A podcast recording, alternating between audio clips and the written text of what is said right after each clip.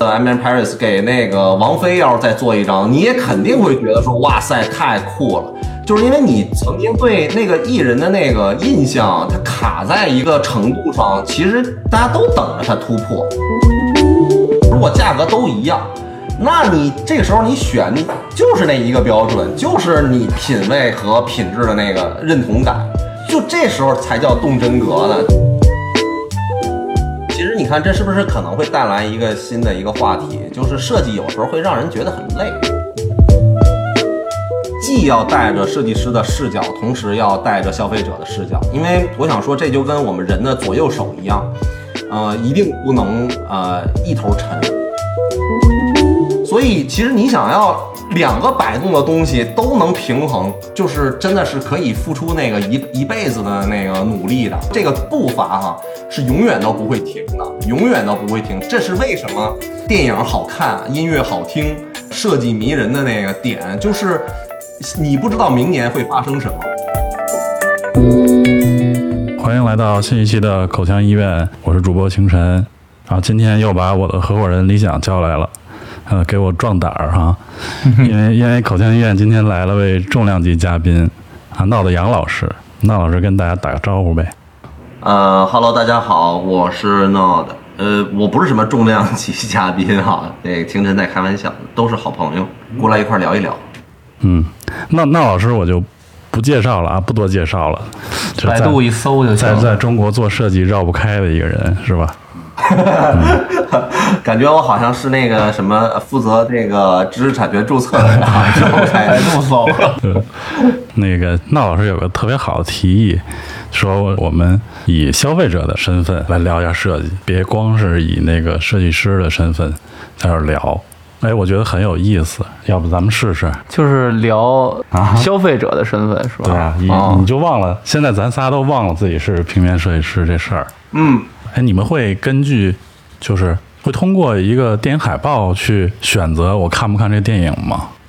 嗯，肯定会呀。啊，比方说那个，因为现在疫情嘛，就是，呃，我懒得出门，所以很少去电影院。基本上现在你跟我说看电影，我我我我的那个默默认的场景就是我在我我们家沙发上，然后那个那你肯定就是通过，比方说奈飞啊，然后迪士尼啊。对，就是那那你想想，就是它就是一张一张的电影海报，然后我其实并不太关心影讯，就是不太关心那个哪个明星哪演什么电影，就基本上都是通过列表的方式去选电影看。那当然，如果已经是了那个大 IP，比方说漫威或者什么之类的，那就没那就没什么可说的了，因为咱们都知道那里边的角色。但是非常多的电影，其实他他你原来是对这电影一无所知的，那。你唯一了解它的渠道就是它在列表时候的那个形态，那就是一张电影海报嘛。嗯，那那张海报其实它设计的是惊恐还是呃这个科幻还是动作还是悬疑还是那个全家欢？呃，其实它它都有那个非常明确的那个指向嘛。啊，但是我就是看电影海报的时候，我还是。感觉我挺难从这个设计师身份出来的，我我没错，对，然后我经常觉得就是海报做的不错的那个电影，我看不下去。我要是通过电影海报去选的话，我可能就会。遇到很多坑，不是咱们国内的那个上映的那些片子，电影海报跟国外，就比如说同一部片子在中国上，跟在比如在欧洲、在美国上的那个海报不都是不一样的吗？反正我个人我是不会通过那个电影海报去选择一个电影，我一般就看谁演的啊，看一下，或者是就别人说呀，或者什么，就是有一有一定的传播了，然后我才会去看。其实我都好久没看过电影了，可能最近也也没什么特特好的片子上，然后再加上也也。也没什么特别完整的时间去看那个电影。我最近一个看的电影是《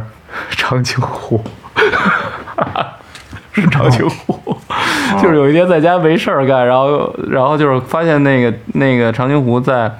在那个优酷或腾讯上是免费了，然后我就看了一下。所以你的消费决策是免费是吧？对，就是就是因为它免费了，我才看一下嘛。我觉得电影海报本身它还是一个一个制式品，就是它要有它的那个特殊的那个语言的。嗯一旦它使用了所谓的非常规语言，其实人就会变得相对比较警惕。就即便我是一个设计师，呃，当我看到一个电影海报，它是以那种比方说平面构成嗯的方式去做的话，有可能它在设计上是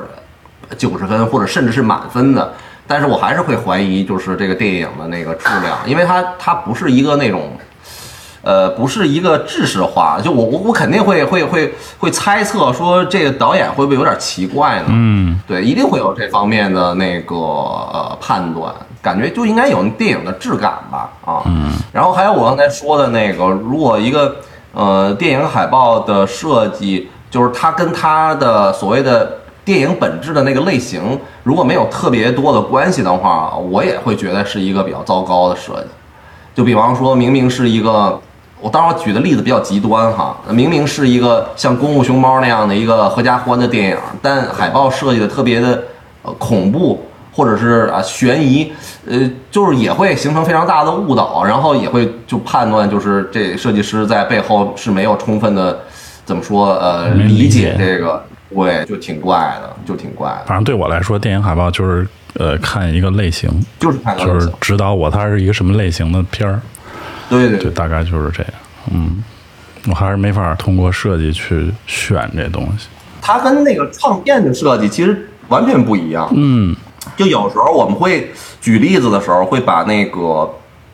电影海报啊跟唱片封面啊做做那个类比，其实完全不一样。我觉得那个音乐的这个设定就就比较比较宽泛，然后那个可能从消费者的角度，就是你在选电影。或者是选唱片的时候，那个心情也不太一样。就是我在音乐唱片的那个设计的语言使用上的那个尺度感，我会放的特别开。嗯就是我觉，比方说你是一个摇滚乐的这个唱片，你是不是让你设计成什么样都行，特复杂和特简单，我我都能接受。嗯，我觉得这都有可能是摇滚乐，但是一放到电影这事儿上来，我就变得没有那么的宽容。嗯，对对对，这个这个比较有意思。不是，而且因为音乐是比电影抽象的多吧，对吧？就是你想的是这样多，嗯，我我记得有一年哈，我记得我有一年去买唱片的时候，当然就是那一次哈，这并不是我的一个那个习惯，就有那么一次。我记得我买了大概有十几张吧，都是那个极简的那个唱片的封面，就是就以那个这个封面特简单或者特单纯来做那筛选的那个方式，就是买了大概有我忘了，大概有十张左右吧，啊，然后呃。有有那么两三张，好像真的是特别好听，因为我误打误撞的买买到了那个是是 ECM 嘛，对，应该是环环 ECM 环境的那种，嗯就是误打误撞，对 E ECM，您还是会根据那个，就比如您说那极简的，您根据那个唱片设计成什么样，然后去买一个唱片是吗？呃，就是通常买唱片还是买会买自己喜欢的乐队嘛，肯，定一般不都是买人嘛，对，吧？然后就在那种盲盲选的过程里面，其实唱片封面就变得比较重要。对，对，然后你看这几张极简的唱片的设计，就获得了他被收听的机会嘛，这不就是，对吧？对我我也买过这种，就是从封面选的，那网上也你你也不知道不认识这人，然后就就买，我淘那种就黑胶嘛，淘淘一堆，然后买回来，其实有一大半儿都不爱听，那不跟买书有的一样吗？有的人去书店买书也是看，哎，这个设计的不错。哎，对，就跟以前我买书，我我买回来一发现，哦，原来这是王志宏设计的。我觉得，哦，嗯就是以可能是通过封面那个设计去买买书了。嗯嗯，我我其实我买过一张那个 Blur 的那个啊呃唱片，这这因为 Blur 太有名了哈，但是实际上那那年九四年我记得特别清楚啊，在九四年的时候我买的第一张 Blur 的唱片的时候，我真的不知道 Blur 是谁，嗯还真的就是从那个他的那个唱片封面，我觉得说哇塞，这这这做的真好，嗯然后买了那一张唱片，然后就开始知道了 Blur，然后才知道他们真的是特别有名。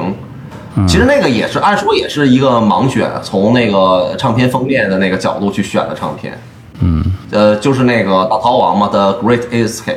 嗯，从这儿看，这唱片设计还是非常重要。不是，但是大制作一般设计的都比较好吧。但是我我因为我我我平时也不听音乐啊，我也不太懂。就是，但是我印象特深的一个就是那个那个叫什么来着？就 Daft Punk，嗯，Daft Punk，就就就 Daft Punk，就是有一个那头盔那个，嗯就是那个印象特深。反正虽然我不怎么听嘛，但是就是哎，一想到那个，然后前一段还解散了是吧？嗯然后就是哦，我是能对上号，因为我平时我也不听嘛。就是哎，那个是不是制作的比较好？也算个大制作吧，那专辑。然后那歌也挺火的，然后那专辑那个封面做的也不错。嗯，其实现在的那个唱片封面做的呃更好了。对，呃，挺奇怪的，因为我们老说那个唱片行业在衰落，然后大家都不再买那个实体唱片啊什么之类的。可是就是咱们看那个，比方说苹果的那个音乐商店啊，里面有非常多的那个呃 new release 嘛，叫什么呀？就是新推出的啊，那个就是最最新的那些啊唱片，就好多封面设计的，我觉得真的都太好了，是就是特有那个当下性。嗯而且还能动呢，现在。啊，对，那个就更更更更不是那个 CoPlay 的那个那个宇宙在那儿转，哦，对，嗯，对，现在的那唱片封面真的比以前做的好多了，而且我相信啊，因为现在的那个唱片跟就如果按照刚才哎理想说，就是它还有那个什么设计的预算呀，什么所谓的大制作呀什么之类的，呃，但是我觉得现在越来越多的唱片都是小制作的。啊，就不是那么，就不是那个人拉马拽的，弄特别多的人去去扑在那事儿上，就很多很多都是那种小型制作的独立唱片，但是设计真的做的特好，啊，真的设计做得好，就是大家好像都特懂那个呃唱片设计了，都都特懂了啊。那今天我跟星辰早上出去在车上还聊呢，我说那个当时 M M Paris 给比约克做的那个，是他那会儿已经火了吗？就已经是个特有名的设计师了吗？还是因为就是那会儿人年轻做那个比约克，没什么预算找到他们做？我我我觉得其实唱片设计都不会有特别多的钱，嗯，嗯。就就跟都不会有特别跟书风差不多，我对，然后人家拿那个得了一个格莱美的那个奖杯，嗯。就然后到人家那儿桌子上摆着那格莱美的奖杯有两个，你说一个搞设计的屋里摆俩格莱美的奖杯还是挺酷的。嗯，那理想去过，亲自摸因为，音乐就是那个唱片设计的，它就有肯一定会有那个，一定会有那个什么呃，设计师与艺术家之间惺惺相惜的那个、呃那一面。嗯对，然后你去想，如果你是一个呃，当然你得是你不是那种叫什么大流行的那种呃艺人吧？比方说，如果你真是，比方说那个韩国最知名的什么少女组合，你肯定是不会去选你自己喜欢的设计师为你设计封面。但是大部分现在我们谈到的这种。对，比较独立的音乐人，他们肯定是会在他们的那个专辑设计里选他们自己喜欢的呃设计师嘛。那他们之间的那个合作的那个呃默契哈，或者是认认可度，远远大于那个一张唱片的呃设计费带来的那个怎么说呃诱惑。嗯，对，那设计完了满足啊，爽，然后设计完了那个那个唱片拿奖，是因为那个歌手有名儿，然后音乐好，还是因为就是设计给他增值了，所以拿的那个唱片奖？嗯，我不知道，这个是这个是是怎么选的呀？哦，我觉得这个肯定是有那个，如果呃艺人本身他就是大家比较熟悉的话，比方说他在新唱片里面带来的颠覆性，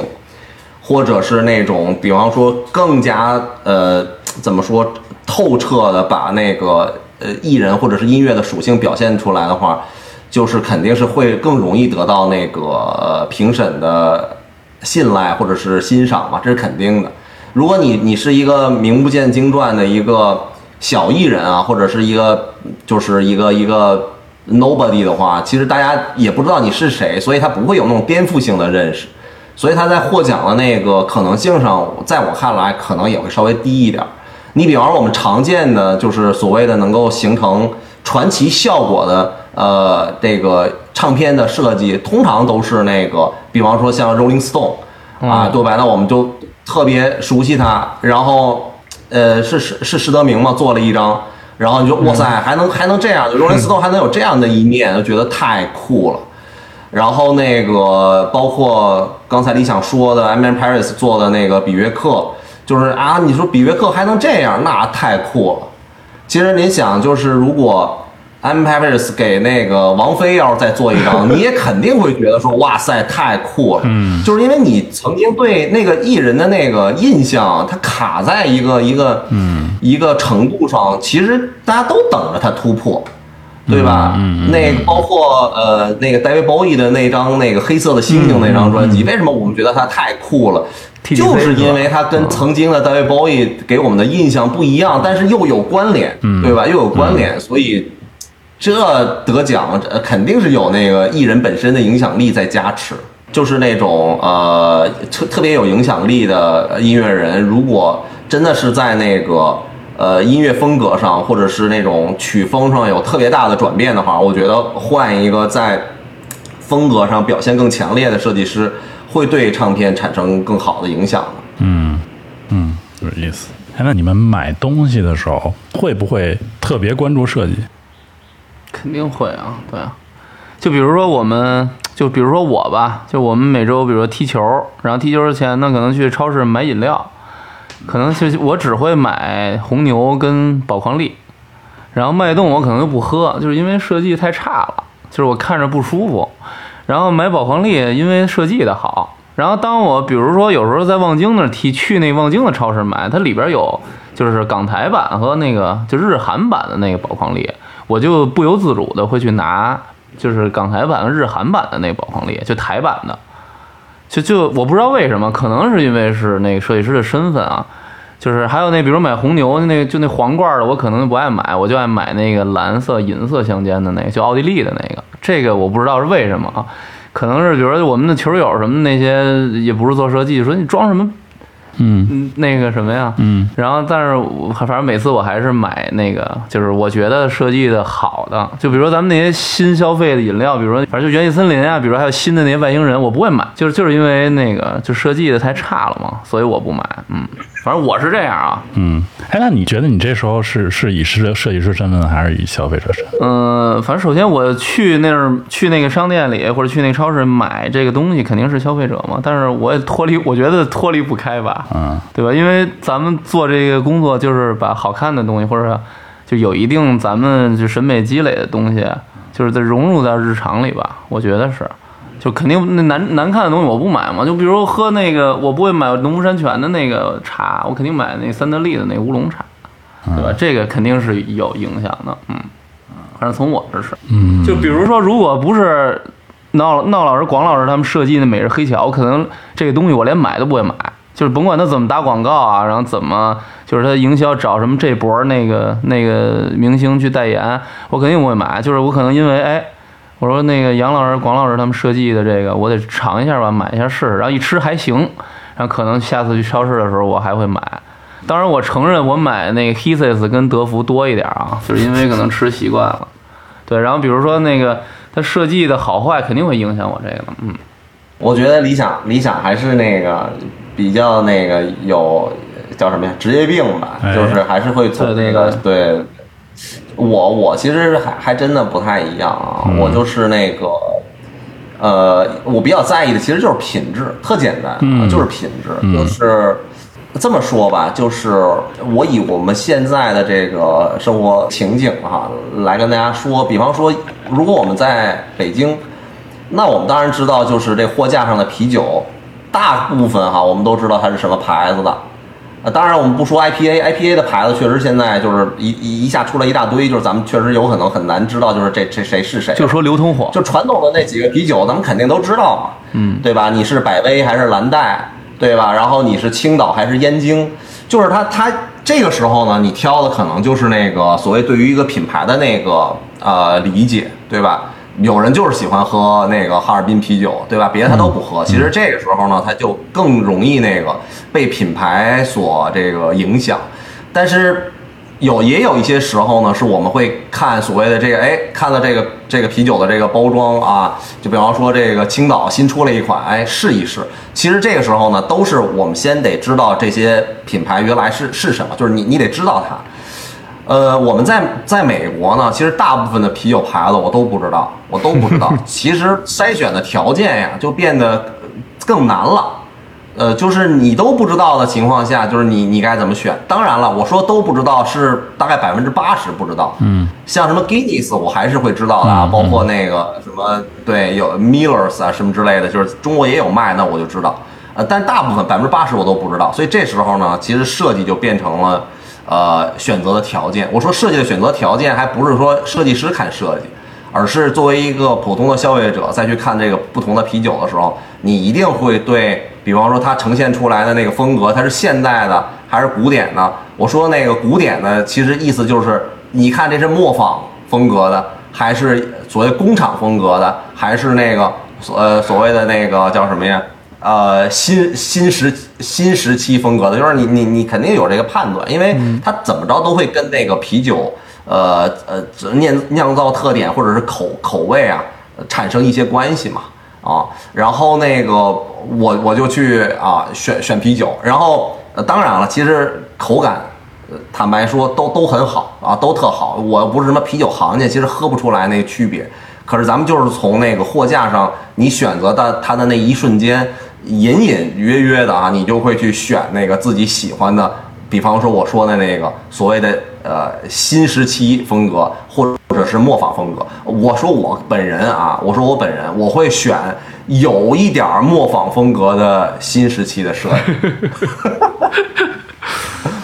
对对对，就是他，他不能那个完全没有传统，嗯啊，它不能完全脱离那个传统，就是因为那我看见过那种就特别设计的那个呃啤酒，呃，我我有点那抗拒，不敢喝我真的有点抗拒，就是觉得，嗯，有点有点不敢喝。但是呢，你要是纯磨坊型的，我也会觉得有点无聊。反正我我不爱喝啤酒啊，就是有的时候，比如说跟朋友吃饭，人说那个你想买点酒来吧，然后比如去超市我买啤酒，我肯定拿那个阿萨 i 或者是那个麒麟，就比如什么青岛啊，还有就是国内的好多牌子那啤酒，我我连碰都不碰，就因为我本来我也不管它好不好喝嘛，我也不爱喝，然后就跟我跟您一样，喝着都差不多，反正都撑得慌。然后呢，我给他们买，我肯定就买那个，哎，我觉得设计好的，我肯定买麒麟啊，肯定买阿萨 i 对吧？你肩负着这个培育你朋友审美的这个责任。就现在就出那些奇奇怪怪的包装什么的，有的也是国内的谁谁谁设计的那些，嗯就就反正我我连拿都不带拿的，就是可能就是因为不喜欢那个设计。嗯，你是特别相信品牌力的。对我非常相信，嗯嗯嗯对，有的时候就是就像我刚才举的那个例子，其实我也会相信品牌。就就像那个说这个，就特别像咱们刚才提到的那个呃一一张一个音乐人的唱片嘛。如果他是他就是 Rolling Stone 出的唱片，其实我想说，无论它设计成什么样，我都会买的。嗯因为就是 Rolling Stone 就是就是品牌，就是因为你也追它很多年了，就是你对它的每一个新的动作都会感兴趣，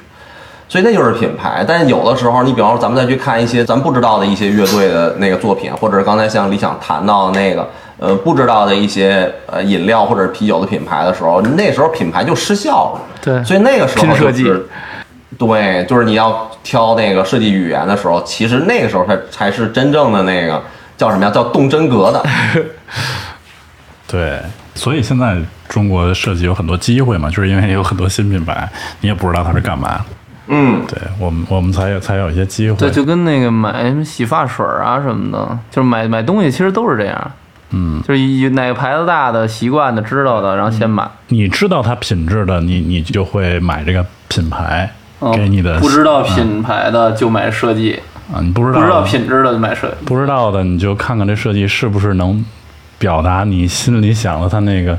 内容物的东西呗，对吧？就你洗、嗯一个洗发水，你上面放一块石头，你你你可能有点不知道该干嘛了。对，就是比如，就是比如说那个买香水也是，可能就那 Burrito 出的时候，可能好多人是因为设计买的吧，就是因为瓶子好看，还是怎么着？就是当然人家那品牌推广种草什么的，这是另一回事儿啊。就是说，可能比如说 walk in 进哪个哪个商店啊，或者是比如说，呃，在网上看见哪个图片儿，可能哎，可能是因为设计买单的，我觉得。嗯嗯嗯，我不知道行程哈，一会儿行程可以聊一聊对那个 Barredo 的那个感觉哈。我第一次见到 Barredo，当然是就是在那个互联网上看到那个设计嘛，就是其实也是 M M Paris 做的哈，就是一个模特的脸被刷了那个黑色的那个，嗯，那个那个像油漆一样的，就是觉得哇塞，这个太酷了。然后呃，实体店我第一次见，其实就在三里屯嘛，就是被他那种，其实说实话，现在说，呃，那个风格也变得比较常见了，就是有点极简的工艺工业风了。呃，但是确实是，就是觉得还是挺不一样的啊，马上就有有一点那个肃然起敬的那个感觉。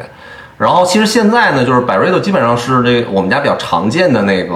呃，就是叫什么呀，沐浴乳。呃，就是因为它呢，它它有很多那样的东西嘛。呃，我确实是是喜欢。呃，它它特别冷静，同时呢，你你它也有那个就是什么狂野的一面，就是就是它它这种特性哈。呃，我想说就是我不想从一个设计师的角度，就是我作为一个普通的消费者，就它的那个特性。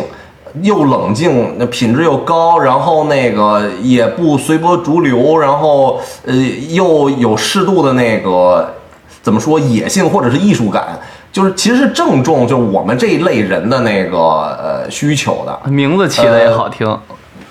味道名字起的也好听。对对对对对，其实就是很讲究嘛，就是我们现在在用的那个，呃，它的那个产品，呃，有一款叫那个吉普赛吉普赛水的一个沐浴乳，对，名字也好听，就是它给你非常多的那个联想，就是帮助你去理解它品牌的那个产品的呃特特质，呃，真的是做就真的是做得好啊，确实是做得好。对，我觉得其实就是，当然了，就是呃，就咱们从呃现在的这个网络的文化去说说啊，这不就是那个装叉吗？嗯，呃，是是是，可是呢，我想说装叉肯定是硬需求呀。嗯，我我我开始知道它也是从网上，就是就是因因为 M M Press 做的嘛。但是呃，除了那个字体，我我印象最深是它那瓶子，就是一个嗯圆柱，然后上面一个小圆盖儿，哎，就觉得挺特别的一个瓶子。然后后来挺工业的嘛。对，然后去去店里呢，就就跟您说的一个巨大的大理石台子上就摆几瓶那个香水，然后就觉得我进来我就特别尊贵哈，然后这东西肯定也挺贵的，但是我觉得适合我，我得装一下，对吧？哎，然后买回去一用，还就是真喜欢那个味儿。而且现在确实好多人那个用啊，就是不不光说是咱们那个搞设计，或者是比如说文艺界的人士，就是我们踢球去之前，就前几年一踢，就有的人踢之前喷点香水嘛，就学球星装装。然后呢，踢着踢着，旁边那个哥们儿就说：“哎，这按那个大地喷了有一斤吧？这得就是他从你身边一跑，是闻的都是那味儿，然后那味儿大家也也都都知道。然后现在那前前几次踢有一个不认识的别的朋友带来的，哎从我旁边一跑，说：“哎，这雪松。”嗯，我说 Burrito，然后就说明人家那个这个品牌做的不错嘛，就是甭管是各行各业的人啊，就是那种纯直男什么那种，就是踢足球的、搞运动的，还还还还买一个这个牌子的香水，我觉得还是挺好。嗯，然后我马上对他印象特别偏见好，，嗯不，要有偏见。对，踢足球呢，直男怎么就不能有小众的品味呢？对对对，你不就是吗？对，这个东西就是确实是因为设计会让你购买，然后购买完了你会相信它这个品牌出的东西，然后你会一直用它。就是我我觉得还真不是说特别想装或者怎么着，就是嗯你喜欢的话，我觉得你生活还是要有一点儿，嗯，这句话说出来还是很装啊，还是要有一点品质的吧。虽然说对，其实有的时候，你看啊，这个品质其实就是所谓的追求品味哈，或者追求品质，就是嗯，它一定是有一个代价嘛，就是你买一件东西，你要付付它钱，其实是一个道理。我觉得还想回到那个啤酒的那个例子上来，都是那个两块钱的啤酒，价格都一样。然后呢，都这牌子你都不认识，所以这个时候你选，你只有一个标准，就当然这个标准是是一个富富含的啊，就是品味跟品质嘛。你只有这一个标准，你还能有啥标准？啥品？就是你建立不起来别的标准。品牌你不知道，对吧？然后价格都一样，有的时候价格其实那个因素挺明显的。如果都卖两块，有一有一个卖五块的，你说哎，我试试这五块的吧，对吧？也会有这种可能性。可是如果价格都一样，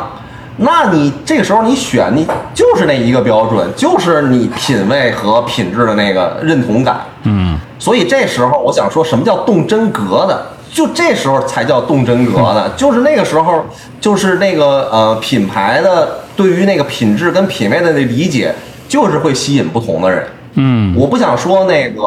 呃，就是咱们喜欢的某种呃设计语言，它就一定是正确的，因为旁边的那个啤酒之所以能够摆在那儿，一定是会有被挑选的那个条件的，不然它自然而然就会从那个市场中消失。既然它能摆在那儿，就说明一定会有相应的人群去选择它，嗯对吧？其实所有的东西都是一样的。嗯，就是认同感。您刚才说的这个词特别好，认同感。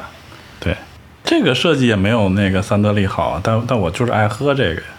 就是我以前只喝三得利，然后现在他出了这个，我就只喝这个。哦，你看这这摆了四瓶，不是，就有一次那行晨拿了一瓶，上班拿了一瓶那元气乳茶，后来我就琢磨，我说怎么喝这玩意儿，然后我也没提，我不好意思问。那个不是我买，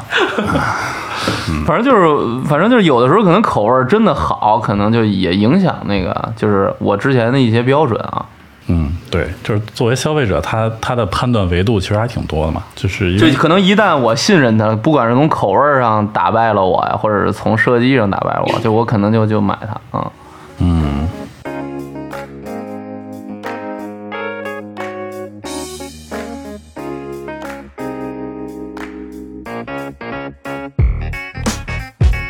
其实我们作为设计师啊，有时候你会就是在那个设计的要求上哈，在消费过程里，你你肯定会忽略那个标准的，就是你会一定会去买那些可能设计感比较平庸的产品。嗯就是我不知道，就是你们俩会有什么样的感觉哈？比方说，我买车，嗯。我非常警惕那个设计感特别强的车。嗯。呃，我们先忽略那个价格的因素哈，比方说什么兰博基尼啊，或者是什么呃呃那个像法拉利啊什么之类的，就那种设计感极强的那种车，呃，坦白说，我真有那么多钱，我也我也不想买，就是我总是觉得那个车加上我呀。就是是一个负分儿，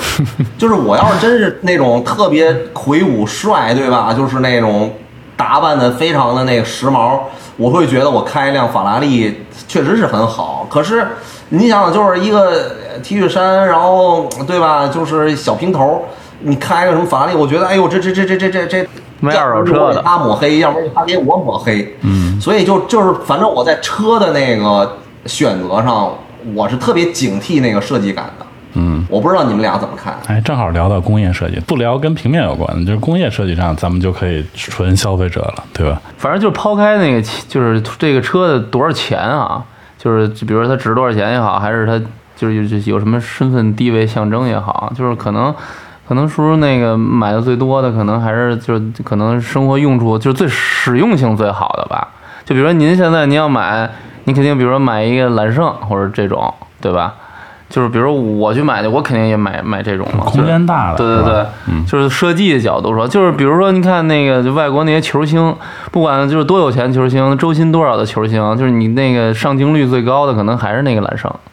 对吧？可能这个就是就跟您说的，你甭管是法拉利还是这跑车那跑车，人家都买得起，但是就是出镜率最高，为什么是这个？就是肯定还是不管是设计角度出发呀，还是那个选择性角度出发。我我我没驾照，我没有资格说这个问题。哦哦哦，我还等着你说呢，你没驾照啊？那我可以说说哈，我买车的那个，我我就是就是还是那个原则吧，就是第一，我对那个车子本身的那个设计感啊，其实是那个特别那个平庸，就是我就觉得那个车子不能不能太帅，嗯啊，不能太帅，然后那个呃驾驭不了。然后还有就是，当然实用性肯定是要考虑的。比方你是买一个两厢的还是三厢的，然后你是买一个普通的轿车还是买一个 SUV，其实这个更多的是实用性考虑嘛。然后那个车子的大小呀，然后那个呃是五座还是七座，其实这些当然这些我想说，其实这些都是在特别早你买车之前就已经想好了的。嗯。啊，你不会在买车的那个那个一个星期的密集看车的过程里边去做选做选择。啊，基本上你很早以前就想好我是买个 SUV 还是还是买个普通的轿车。然后我想说那个后面那部分哈，就是真真当你那个一个星期，就是说哎我这星期就要把车定了的时候，其实那个所谓的那个在车就是同样都是 SUV 的时候，你你应该怎么去选。啊，这时候我还是会那个，仍然是那个呃定我那个定律在发生呃所谓的对对对对最终的那个决定权，嗯，呃就是我要买，就是它又没有问题，然后呢就是在设计上啊没有那个我接受不了的东西，同时尽可能的没有什么设计，嗯。啊，比方说我现在开的那辆车就是，呃，就是那个没没没没没设计啊，特特特别不帅啊，但是呃，我觉得它没有问题，起码是一点儿一丁点儿都不张扬，因为我觉得就只有这样的那个产品，我才能用得住，然后我没有任何的那个心理负担。我说，我觉得就是，比如说，就是超过可能三四十万以上的车，就是您的那个评价才生效。就比如说我买十几万的车，我可能就是评价，就评判的标准就不一样。就比如说十十几万的，啊，十几万的车那个好选择也非常非常多呀。比方说你是买一个呃 Mini Cooper，你还是啊你还是买一个大众，对吧？它它还是有设计感的那个那个呃条件在里头嘛。就是我想说，就是买十几万的车的选择标准，可能真的是设计了，我是这么认为的啊。就可能比如说你买个四五十万的车、七八十万的车，就是它都在一个好设计的标准之上。就是能卖这个价钱的车，肯定都是设计不错的车，就是都挺好的。但是十几万的车，我觉得就是我我我选择的那个标准一定是设计。就比如说那我十几万的车，我肯定买，当时就没没什么可选的嘛，肯定买高尔夫嘛，因为设计最好。对吧？但是我可能，比如说我过两年我换一个别的车，嗯就是就花钱多买的车，可能评判标准就就不一样了，可能那就是设计可能占的比重就会小一点。嗯，所以还是设计师的，就是这个身份可能会影响我的消费，我我是这么认为的。嗯，嗯，我觉得高尔夫好呀，高尔夫的那个设计的那个怎么说？那个设计感拿捏的，其实就是我说的那种标准。嗯就是你看上去它比较中庸，可是它它哪儿都没毛病。嗯，对，然后设计感也不凸显啊，设计感也不凸显，就不张扬，然后又不错。其实这种真的挺难的。这其实是我想说，这个并不是我们降低了标准，而是那个那个标准定义的非常的那个。呃，非常准确吧？就是，就我一直都喜欢高尔夫啊。它从我忘了从几代开始了，我就觉得它一直都很好，就是发挥非常的那个稳定，就是肯定是不张扬，同时没毛病。不说钱啊，就是 Mini Cooper 和高尔夫就一个钱的话，一个价格。在欧洲、美国就一个钱吧，对，它就是一个钱就就摆在你面前，你会选哪个？我肯定买高尔夫啊 OK 设计嘛。这就是 Mini Cooper 对你来说太张扬了。不是，就是我以前挺喜欢这个车的，但是后来就是可能就是从事了几年这个工作，我可能就是如果我再重新选的话，我可能还会买高尔夫。嗯，对，嗯，其实你看，这是不是可能会带来一个新的一个话题？就是设计有时候会让人觉得很累，就是设计感啊哎会让人觉得很累。嗯，对，有时候是噪音啊。如果传到不对的人那儿，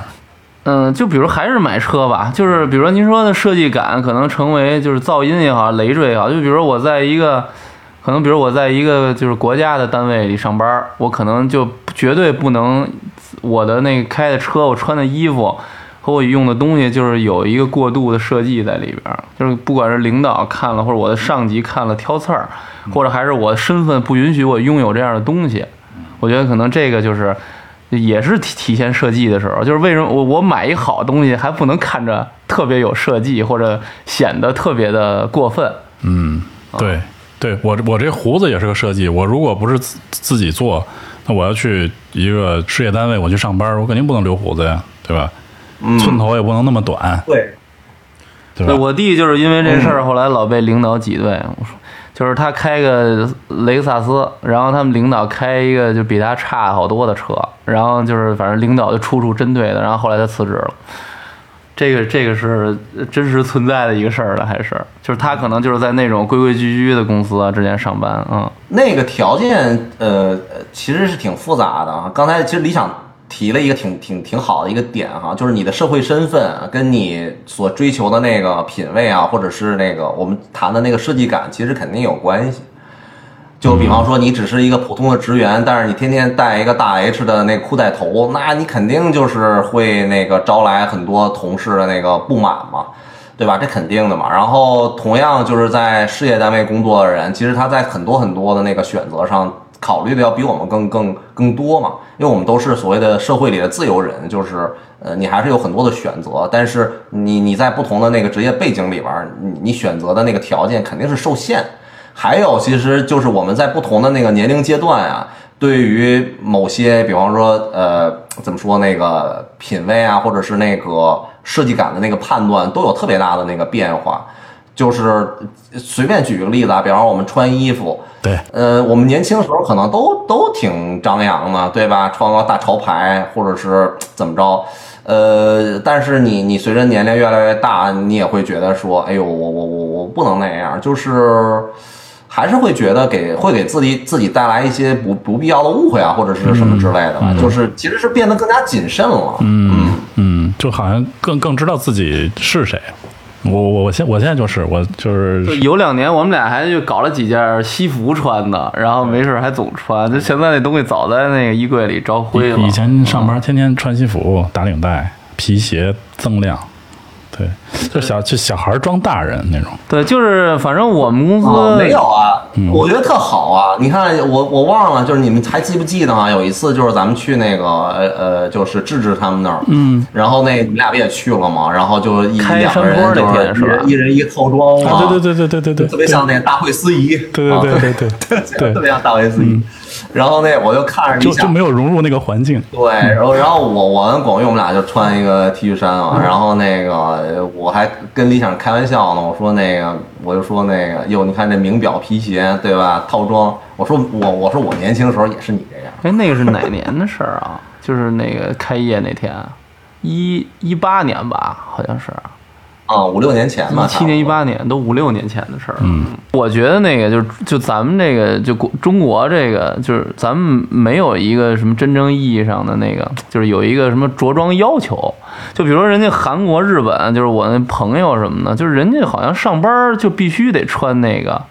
就是衬衫，然后外边有一西服外套，他也不是说为了怎么样，就所有人都那样。其实这里边就是我希望就是大家都都别有偏见哈。首先穿西装永远都不是什么问题，嗯，呃，但是他的问题是你你在你在进入某一个群体的时候，就是你是否介意别人对你的看法。嗯，比方说啊，比方说如果只是随随便便开个 party，然后你穿了套装，你肯定是比就是对于那些穿着便装的人来说，说哎这人是不是过于隆重了，对吧？嗯，但是这只是别人的看法，但是如果你就是穿西装了，你也不用特别介意。对对对对对，没问题。就是你你自己真的喜欢那个文化，你就就穿啊，没问题。就反正是是人穿衣服，又不是衣服穿人嘛。就是我现在不穿了，也不是因为那东西别人看着不舒服或者怎么样，我是是我是我自己觉得那样太束缚了。就我我想轻松一点儿。是我我那个那个衣柜里那个什么西装皮鞋那一大排，但是也不舍得扔，对对，挺也贵不舍得的，然后也不穿。对 对，不不不，很很少穿，就是，呃，还是想说人变了啊，真的就是人变了，就是很难说是年龄的增长，还是那个对自己的定义发生变化，反正就是变了，就是你你你再让我呃穿那些东西，我会觉得就有点别扭啊，真的就是有有一点点别扭，但是年轻的时候。觉得好像我不知道是不是星辰说的啊，比较快速的进入一个成年人社会，可能有这方面的因素啊。还有一方面其实是受到了某种呃怎么说呢，社会大环境的影响。呃对对对对对对对对，就觉得穿成那样比较帅嗯啊。嗯别的没没想那么多啊，别的真的没想那么多。对，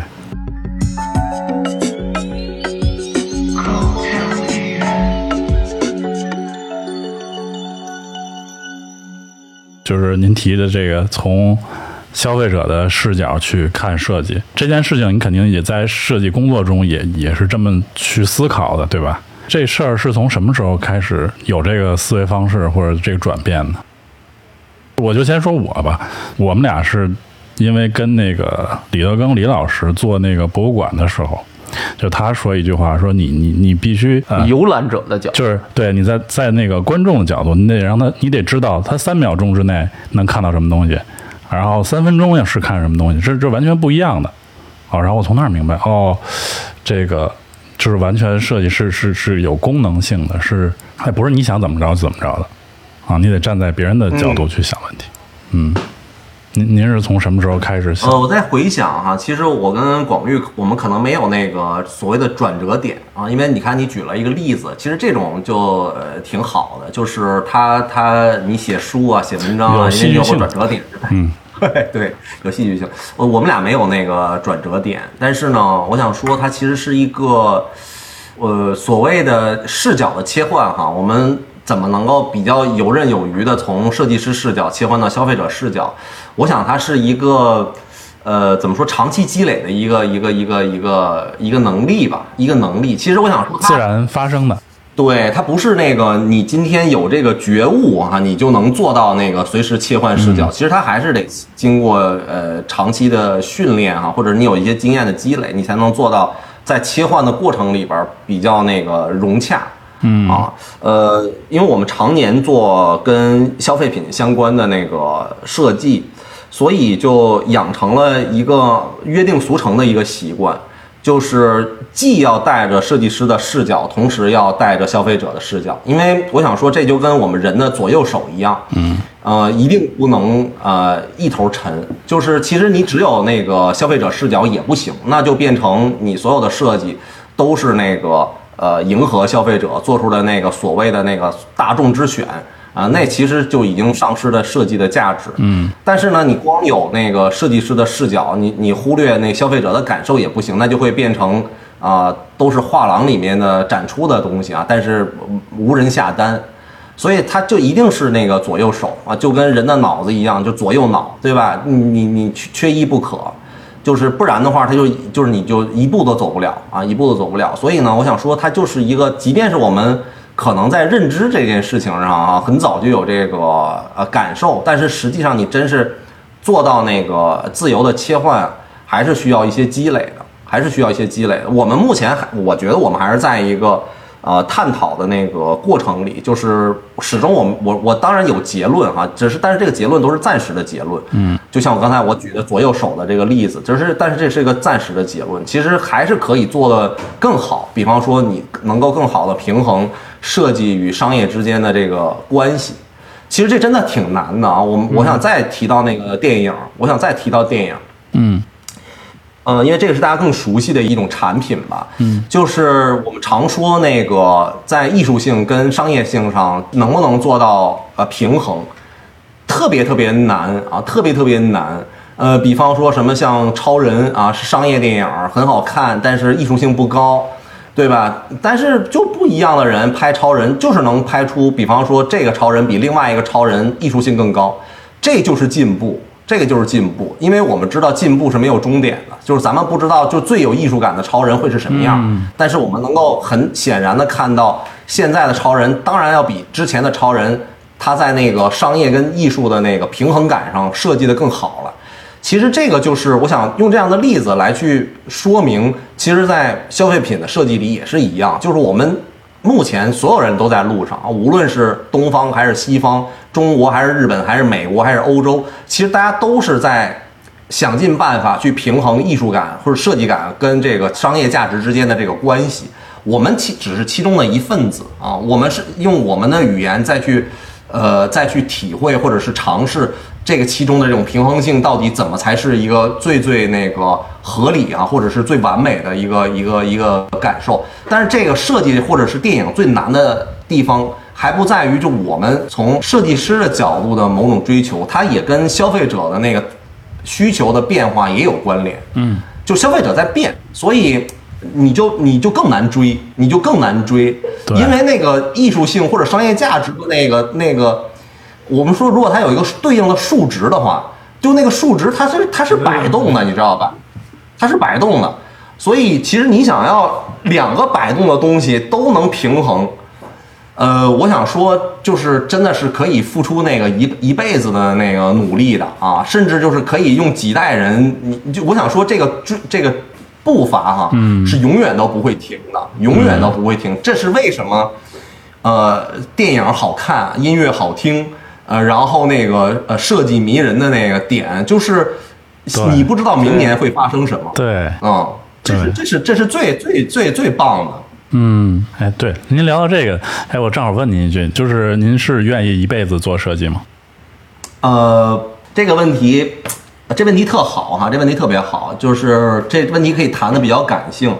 呃，从我自己内心的那个，嗯，怎么说呢？我我我就是，如如果我们最内心深处哈，它有一个小小小房间的话，那个小房间里的那个我告诉我，其实应该多尝试一些职业。呃，因为那个从我们人生的那个经历的多元或者是丰富的角度，我我不希望我的人生其实只有一种可能性。比方说，我我其实觉得养马啊，养养马，马就是那跑的马，特别酷，特别酷。就是你可以养它，然后你可以看它变老，然后特特特别特别酷。但是你说我是不是真的会去养马？这个真的不一定哈。但是我觉得拥有一段这样的人生，啊，太酷了。就是当然了，这你养马的前提就是你不能同时还要什么跟客户。谈判做设计，就是你这精力肯定是不不够用了。然后同时呢，我觉得做建筑师特别酷，就是你你盖房子，因为一个房子盖不出来，不管你盖成什么样的房子，可能处在那儿至少有个几十年上百年。嗯，就就这事儿本身，我就觉得特太酷了，就是我肯定都想干。这是我心底里边的那个特别软的那个部分哈，告诉我就是说，闹的你的人生不应该只有一种底色吧。然后呢？但是呢，再往上来一点儿哈，有一个比较现实的声音告诉我，就是到底什么是我们擅长的，或者是什么是我们过渡过去之后，你仍然可以保持一个呃相对比较优秀的那样的一个状态的，等于是一个理性的声音吧。啊，那这个时候其实要考虑的问题就变得非常非常的复杂了，比方说生计的问题啊，就是你你相当于你存的钱够不够？呃，这是这是一方面，这只是一小方面，还有另外一个方面，就是你未来要从事的那个职业。我们仅以养马为为例的话，就是你养的马够不够好啊？对你是不是那个把马都都给这个都都养的非常的健康啊？这其实是特别特别难的。我想说，它真的有可能比做设计还难。嗯，你愿不愿意去挑战呀？对吧？或者是说，如果你你你转行之后做的那个，会不会对你曾经的那个？就是怎么说呢？会不会败坏你的名声啊？等等吧，就是一系列的现实问题。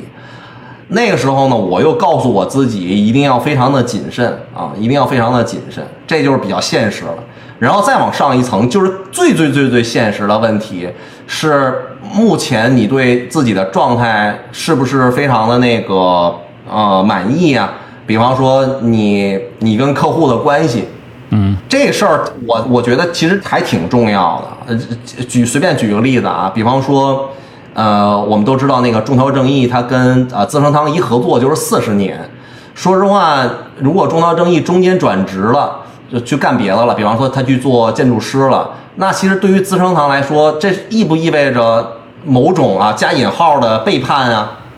对吧？就是因为其实那个关系越稳定、越融洽，其实越容易产生出好的这个可能性嘛。但是你你你今天做完了，明天你你跑了，对吧？干别的去了。其实这对于客户来说，好像也也是么稍微那么有那么一点点遗憾哈。当然这个这个情绪不要过于放大，但是肯定是会有那么一点点遗憾的。那从这个角度上来讲，就我们能不能就说不干就不干了呀？其实这都是很现实的问题，就是所以你问这问题，我现在很难回答，是脑子里有太多的那个呃声音了。嗯，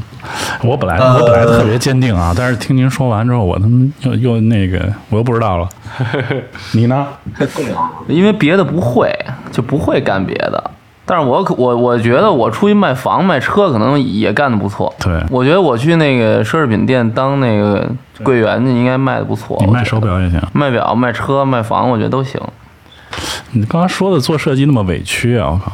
但是肯定还是因为喜欢这个嘛。对，要不然就是今年我们俩都开工作室都第十年了，我觉得能干十年也算挺不挺算不容易了。我觉得，就是可能我们俩跟比好多那个。好多人多走了好多弯路，我感觉，就是可能起点啊，还有那个平台可能不一样，但是我觉得能坚持这么多年，可能还是因为我们俩都喜欢这个吧，嗯，对，我个人是觉得它一定会有一个所谓生态位的那个问题啊，一定会有一个生态位的问题，就是呃，比方说年龄啊，啊，或者是或者什么因素吧，我一时想不清哈。就是你自己感觉，就是你你你已经被处于一个被淘汰的这样的一个位置了，你自然而然就会下来。其实，当然这个也分人吧，就有人可能根本不介意自己的那个生态位，但有人就会比较介意嘛。就比方说，哎，我我不红了，哎，那我我干脆我也不演戏了。嗯，对，有有这种可能啊，有这种可能。对，呃，其实设计啊，其实设计师啊还是一个匠人，就是你无论如何你都能接到活儿。你就是，比如说你就是一个木匠。你以前给人家都是那个打大家具的，对吧？然后现在你你可能你不红了，但是你还是可以做个马扎嘛，就是你怎么都能生存。所以呢，他他这问题就是，就真的就是要看你你你你怎么呃判断那个呃自己的那个状态了。完了，这个这个问题又让我。陷入了困扰啊！但是那个，我觉得我有时候我不知道行程，就是有时候我还会就是焦虑。您刚才说的那个问题，就是比如说那个词儿叫什么来着？刚才杨老师说那个词，生态位啊，对，生态位，生态位，对对对。我其实有的时候，我有时候那个就是有的时候没事儿的时候啊，就是比如说比我们干的好的肯定有挺多的，这些就是。反正没事看看，就是哎，看看能不能追上谁，或者看看跟谁还有多大差距。其实我老去看这个东西，然后我觉得哎，前面那些人还都那样，还都是无法超越的，还都是做的那么好，就是出品还都有保证。然后往下看看吧，有的时候我会焦虑，就是会不会有人就比我们，就是比比我们，比如说势头猛啊，或者是那个有没有新出来的公司也好，还是谁也好，干得好。然后就每晚上我老看看，就是生怕哪天，比如被淘汰了，比如客户不喜欢我们了怎么办？但是反正就有，但是我觉得有一个事儿，还是我觉得，嗯，反正有点自信的是，觉得可能还行，就是上边上不去吧，但是下边感觉还保持着距离，就是我有一定焦虑感。但是有有的时候好，就是想了想，就是可能有一个更可悲的事，就是忽然我往下看，感觉没有什么比我年轻的。就是没有那么多比我年轻的，就是特别爱这个事儿，或者坚持，或者一直干这个事儿。因为有的，比如说哪新工作室里出来了，哎，做俩作品挺好的，然后再过一年半年，这个没声了。我不知道是人家出去挣大钱干别的去了，还是就放弃了。就是因为我们身边也有那个，就是还关系不错的人，就做设计、做工作室，做了一段不做了，就某种，比如说是原因也好，还是就是像您说的，可能养马去了，或者是。是是是是当建转行当建筑师去了，就我觉得也挺也也挺不就是也挺可悲的一个行业的事儿吧。就是我往下一看，好像没那么多就像我当年一样的人。我觉得这个是是是是一个挺那什么的。我有时候会想，我觉得那个呃，其实就是没必要放大那个呃情绪吧。就是当然我是说行程哈，就我说那个生态位那个问题哈，我我想就是在。再把它说的更加的那个清楚一点，其实它就是这是你无法逃避的一个问题啊。我们把它换成另外一个词，你就理解了，这不就是职场上升空间吗？嗯，对吧？就是你你你你你作为任何一个职业的人，你都会面临这个问题啊。比方说，那你你你只是一个普通流水线的工人，那你愿你想不想当这个所谓的车间主任呀？你要不要转管理岗啊？就是这个，就是你你你你怎么着，你都逃避不开这个问题。那我想设计师也是一样，对吧？呃，你为什么从一个设计公司独立，然后要去做一个工作室，然后慢慢的变成公司？就是你你永远是要要知道，就是你的未来在职业方向上将去往何处。那它对于整个行业来说，或者是对于这个职场来说，其实我们就把它称之为所谓的生态位。就是你是被人吃，还是你你你你你吃别人？呃，听起来残酷一些，但是这是没法那个逃避的一个问题啊！你总是会遇到这个问题，而而且它会随着你的这个呃职场的这个。呃，位置的迁移，随着你的年龄的变化，生活压力的呃变化而产生变化。比方说，你今年六十岁了，对吧？你就你明明知道，就是你在什么熬夜呀、加班啊，或者是某种那个呃条件里，你比不了年轻人，对吧？你远远比不了年轻人的时候，你怎么跟年轻人竞争？如果这个时候你的职位还不高的话，你就可以预见你未来的上升通道是非常非常有限的，对不对？所以呢，其实。我为什么会觉得这是一个特非常非常非常现实的问题？就是我们有我们一定会碰到那一天的，就是这是你 你再想躲你也躲不掉的。你说，哎，我与世无争，那也没用，那也没有用，对吧？那也没用，你始终会遇到这个问题。还有一个很重要的问题，其实是刚才李想谈到的，是一个同辈压力的问题。就是比方说咱们同学这么多人，一共三十个人，比方人家都，对吧？呃，今天都都都都怎么样了？然后我们怎么样，对吧？人家的那个生活质量怎么样？我们怎么样？这个问题很世俗化，对吧？如果我们谈理想的话，基本我们不会谈这个。可是这个问题非常非常的现实。真的非常现实，你是逃避不了的。就是咱们，比方说咱们公司一共四个人，对吧？然后另外三个人，人家都都那个都住上大房子了，只有你没有，你你肯定会觉得心里有那么一点不舒服，然后慢慢的你就离开了。嗯，这就是那个生态，这个没办法的，这个真的是没办法，你再想躲，你你也躲不开。所有的嫉妒啊，所有的那种啊不满啊，或者是啊不甘心啊、隐忍啊，都很多那个职场的情绪，都来源于这样一个非常残酷的现实。对，没啥，没事儿。这这个有点严肃啊，忽然听了，嗯，但是这真的没有，真的真的真的没有办法。就是我想说，嗯。对，无论你你处于哪一个位置，你都要面临这些问题。真的就是富人有富人的烦恼，穷人有穷人的烦恼，局长有局长的烦恼，科员有科员的烦恼。大家面临的问题是同样一个问题，只不过你的位置不同，它看上去稍微有点不太一样而已。嗯嗯，对，一样的问题，真的都是一模一样的问题。嗯，只是互相理解不了，就是。但是我倒没有那个，就是那个同辈压力的问题啊，就是就一个是我自我定位还比较清楚，就是我也挺有自知之明的，就我也不会去跟我同辈比那些世俗的东西啊。当然这我说这话有点。可能您听了有点假，但是事实上我就是这种人，就是我不会去比这些，但是我我还是在就是在业务范围内，我还是比较那个什么的。就是虽然我表面上就是比如说可能设计上的事儿没星辰做的多，但是我对这事儿其实还是挺在意。这个事儿您应该看得出来，杨老师应该能看得出来，就是我还是在在专业上还是挺有这个有追求，对，有追求，还是挺有那个紧迫感的，嗯，就生怕哪天就哎公司出来的东西不行了。跟别人一比，我操，差这么多，就是我这个是接受不了的，嗯嗯，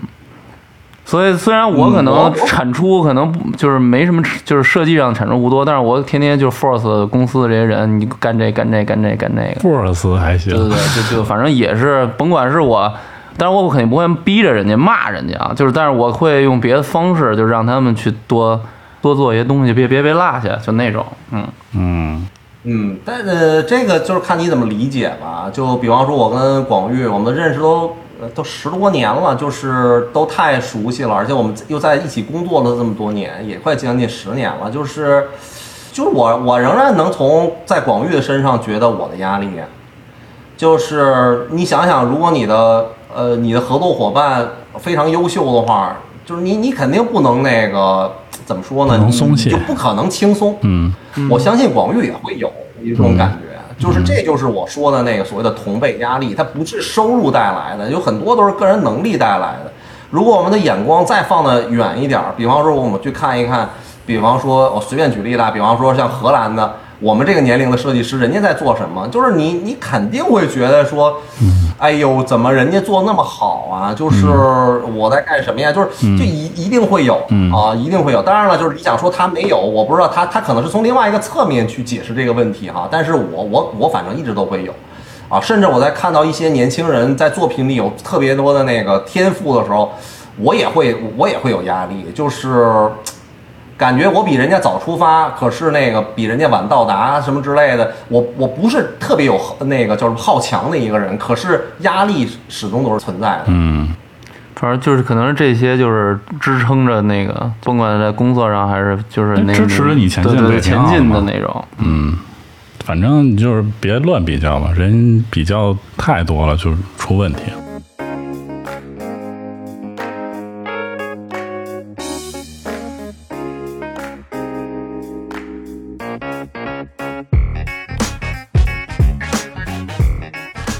你们会喜欢那种很民间的设计吗？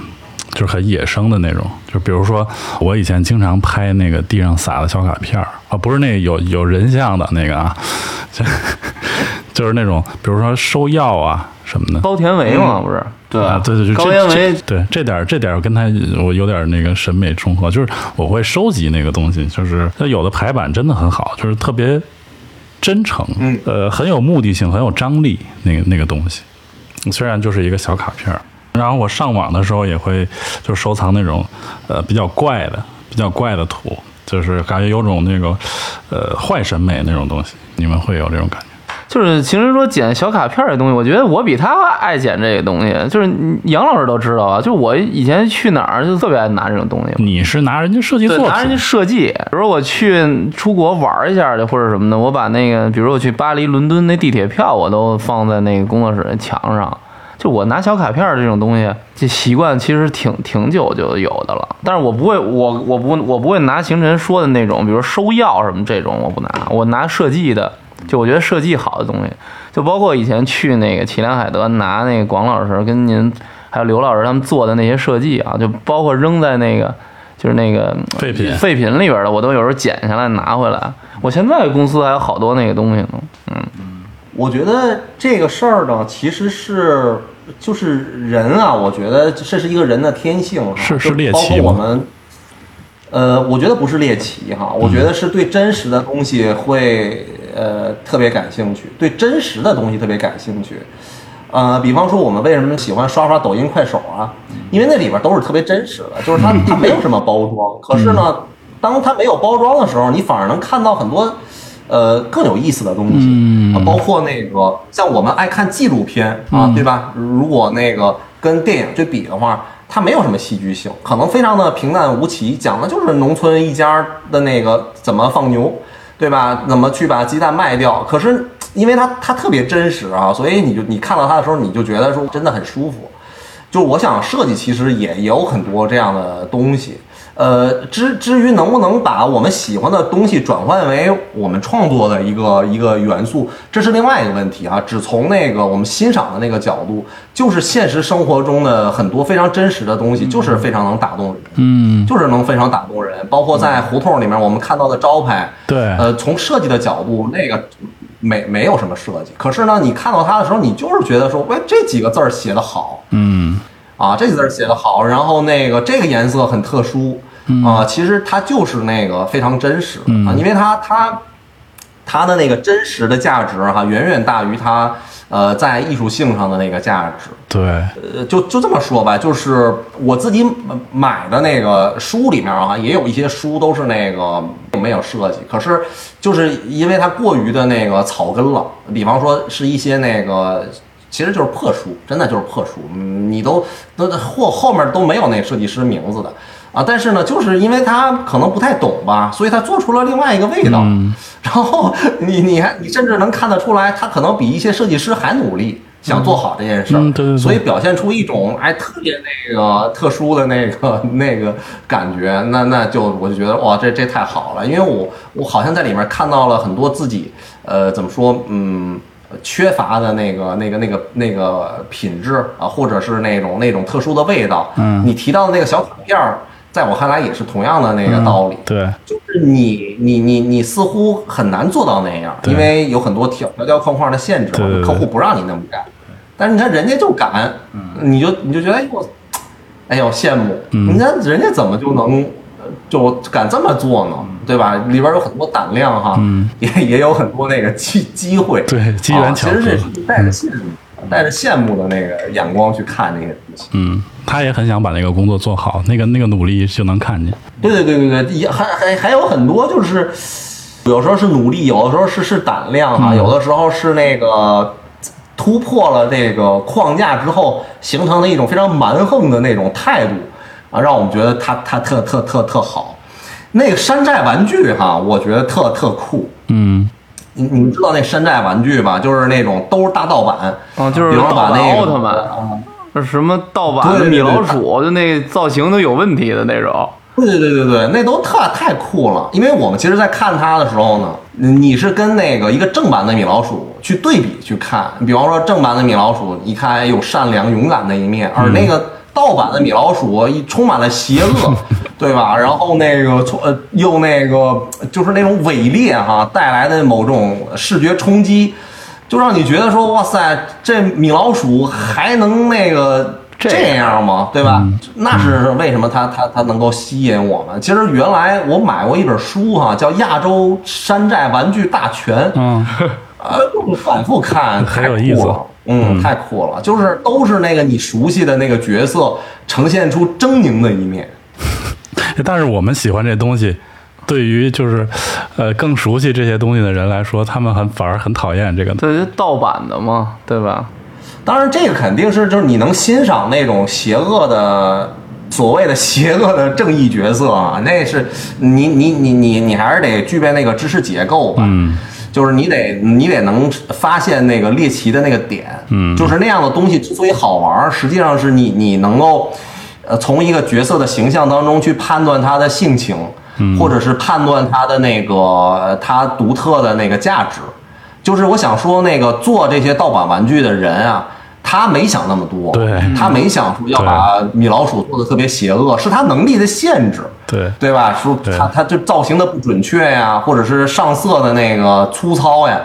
就导致这样的一个其实是一个恶果，对吧？嗯是一个糟糕的结果。可是，在不一样的人看来，这个糟糕的结果带来很多新的那个视觉的刺激。嗯就跟那个莆田的那些人做假古奇、假那个巴伦西亚嘎那个鞋呀、什么衣服似的。对然后最后那个真的都受他们影响了，还出过那个胶囊什么的，是吧？什么 fake 什么写的，然后就是特意按照那个，就是杨老师说那个，就是什么莫名的那种自信啊，还是对这东西就那么强有力的认识，感觉就做出那那东西，结果还被人真的给给关注到了。嗯就是民间的一种蛮横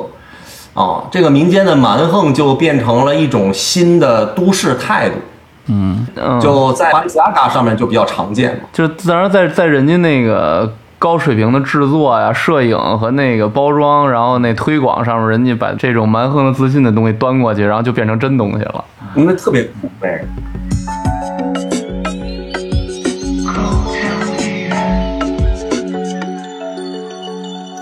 最后问几个问题吧。作为设计师来说，您觉得呃平面设计里最重要的一个部分是什么，或者是技能吧？假如说我们把它拆成排版，然后文字设计、图形设计啊等等，最重要的您觉得是什么？我们有有点困惑。我觉得平面设计如果从技能上看啊，它的那个几个基本的技能点，呃，获得都不太困难。比方说，呃，版式、色彩啊，然后字体啊，其实你你自己字体设计的不好都没关系，就是你可以找那个字体设计更好的人来辅助完成你这个部分。还有，比方说像插图，不是所有的设计师都能画插图，但是是不是遇到插图，你你就一定要这绕着走？不一定，就是你可以通过合作的方式来去解决这些问题。所以我想说，平面设计师的这个基本技能点啊，其实都不是特别特别的难。呃，如果说重要的话呢，我当然认为每一个点都非常的重要，每一个点都非常的重要，因为它是一个集体呈现的一个结果，就是你在任何一个基本点上的失误，其实都能导致这个全盘覆灭的这种这种可能性啊。但是呢，呃，得到它并不难，重要都重要，但是得到并不难。然后呢，我想说，其实更重要的，或者真的是比较难的那一个点啊，我觉得还是一个这个同理心的这个呃东西。就是是什么意思呢？就是呃，因为平面设计是按照客户的委托去完成客户的邀约嘛，特简单，就是我来买的这个东西你要给我。但是呢，设计不是不是货架上的东西，你递给我就行了。就是在他选东西的这个过程里面，其实你能听懂对方的内容，这事儿其实是比较难，而且是比较重要的。就是又难又重要，其实是反而是这个部分，你得知道客户的确切需求，因为这个事儿你要如果没搞清楚的话，就是你有再多的技能点，说白了都没用，嗯，都没用。就是你不能准确的把客户要的那个东西递到对方手里的时候，他会深深的失望，而且觉得你非常的不专业。而对于你做这事儿的人来说，你说，哎，我投入了这么多的那个时间、精力、心血，做了那么好的作品，为什么你不要呢？可是对于客户来说，他也非常的那个头疼，说我我明明等了你一个月，然而你给我的，对吧？比方说我我要一个红色的球，你给了我一个白色的方块，他是非常理解不了的，所以这才是又难又重要的。嗯嗯，特别好。后面问题比较尖锐了啊，现在有没有哪个设计师对中国来说很重要？呃，我觉得嗯真正能够改变中国怎么说社会基底的设计师都非常重要。我在这儿不不想说平面设计师的例子，我想把它放在一个那个呃，在建筑这件事情里面，因为我正好前两天看了一些那个呃，就是东北的城市的航拍，嗯怎么说呢？我的感觉是特别不好的。我希望大家也可以去那个搜一搜看一看哈，就是那个城市的楼啊，尤其是它以一个群像去呈现的时候，就是你看到它，你特别悲伤，你特别悲伤。就是我看了几个我非常熟悉的那个大城市的航拍。我看到的真的是非常非常悲伤的那样的一个景象，就所有的楼都都长成一样，而且毫无美感可言。嗯，然后它表现出来整个的那个城市的那个面貌，真的就是让我们，就是我们作为一个居民啊，或者是一个怎么说，你是这个社会的一份子，你看到那样的一个景象的时候。就是悲从心来，就是我我甚至一两个小时都没有那个抚平那样的一个情绪，嗯，对，那是非常非常非常糟糕的一个一个状况啊，而我们没有办法去改变它。呃，我想说，其实，在我们再说回到平面设计来，因为平面设计的寿命哈、相对比较短，就是你比方说从品牌更新的角度哈、你一个品牌可能两三五年就更新了，包装可能你你半年一年就更新了，所以我们每个人都有机会去改变。那一大片灰漆漆的房子，就是我们每一个人都有这样的一个可能性。嗯，我是觉得那设计师真的很重要，因为不是所有的建筑都要知名设计师去做，对不对？对，也就是你它有很多很多的房子都是你根本不知道这设计师是谁，但是他其实形成了这个整个世界的这个基底。机理，嗯，我想说，设计师真的非常非常重要，因为你们就是形成这个